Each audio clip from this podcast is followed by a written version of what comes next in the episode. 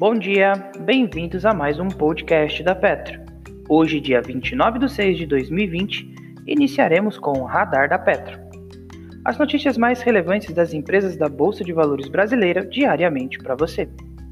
Eletrobras, sobre remuneração variável da diretoria. A companhia atualizou as regras de remuneração variável anual dos dirigentes da Eletrobras e de suas subsidiárias.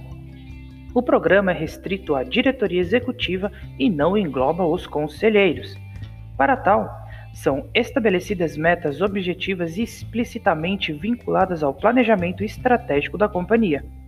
O RVA só se aplica se houver lucro líquido positivo durante o exercício e se o dividendo mínimo for obrigatório a ser pago. O total de valor a ser recebido pela diretoria limitada a 10% no lucro líquido, conforme a Lei 6.404-76.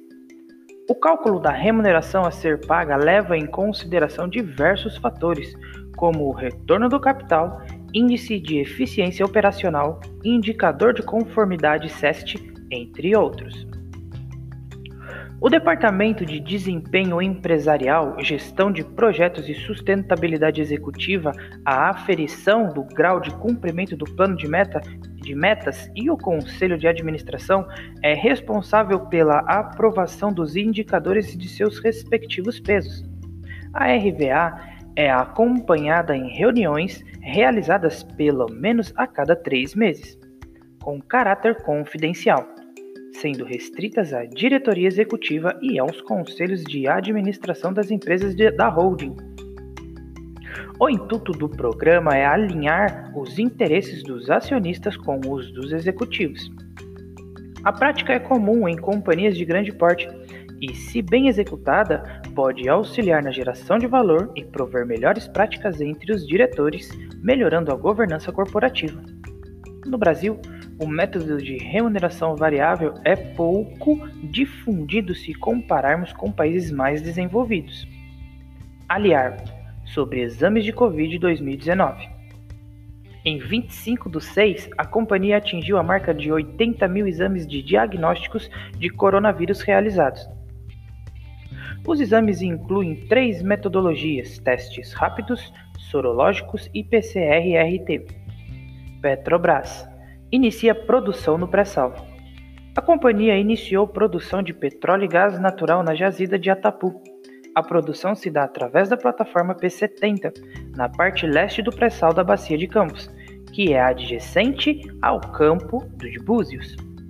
A jazida é compartilhada e a Petrobras detém 89,25%, seguida por Shell Brasil 4,25%, EP Brasil 3,83%, Petrogal Brasil 1,7% e os demais 0,95% pertencem à União. Aliança Sonai sobre reabertura de shoppings. O Shopping Grande Rio retomou as operações em 25 do 6. Segundo a companhia, o shopping está operando em horário reduzido em seguir e seguindo rígidos protocolos de reabertura. Até o momento, 21 shoppings do portfólio estão operantes, o equivalente a 70% da ABL e 68% do NOI. Eneva, sobre rating. A agência de classificação de riscos Standard Poor's, o rating de BRAA, a quinta emissão de debêntures, a emissão vai ter um valor de 650 milhões de reais. A Eneva também teve o seu rating corporativo reafirmado. Unicasa, sobre retomada de atividades. A Unicasa retomará parcialmente as atividades Fabris, que foram suspensas em junho. A fábrica operará com cerca de 70% da sua capacidade pré-Covid. Os setores administrativos permanecerão sobre o regime de home office. Tenda divulga alienação relevante. O acionista Itaú Unibanco, através dos fundos sob sua gestão, reduziu a sua participação acionária para 4,95% do capital social. A posição consolidada está em 5.169 ações. O Itaú declarou não objetivar a mudança do controle acionário ou na estrutura administrativa da tenda. Sanepar anuncia pagamento de proventos.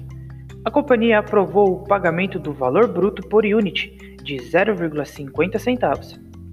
O pagamento terá como base a posição acionária em 30 de 6 de 2020 e a data do pagamento será definida em Assembleia Geral Ordinária, a ser definida até abril de 2021. O radar da Petro não constitui recomendação de compra nem de venda das empresas contempladas, apenas visa abordar as notícias mais recentes das empresas da Bolsa Brasileira. A opinião dos analistas da Petro é expressa e exclusiva através de relatórios. Espero que vocês tenham gostado até aqui, tenham um bom dia e ótimos negócios.